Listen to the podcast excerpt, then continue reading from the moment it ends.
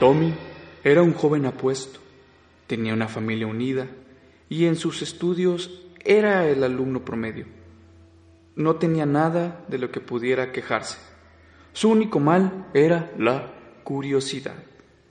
Si descubría algo, él debía investigar su origen. Una tarde se encontraba en su colegio presentando un examen importante. Estaba cerca de la ventana y su curiosa vista encontró algo que le llamó la atención en el jardín de su escuela.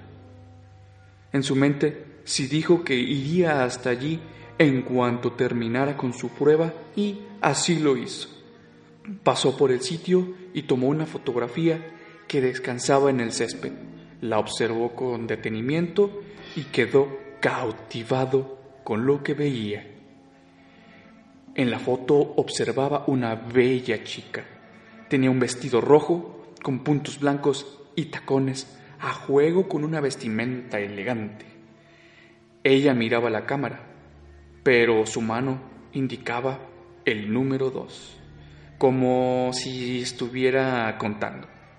Intrigado, le preguntó a otro estudiante que veía si reconocía a la chica y dónde podría encontrarla, pero nadie tenía idea de quién se trataba, ignoraban su existencia, era desconocida, incluso para su hermana y su madre.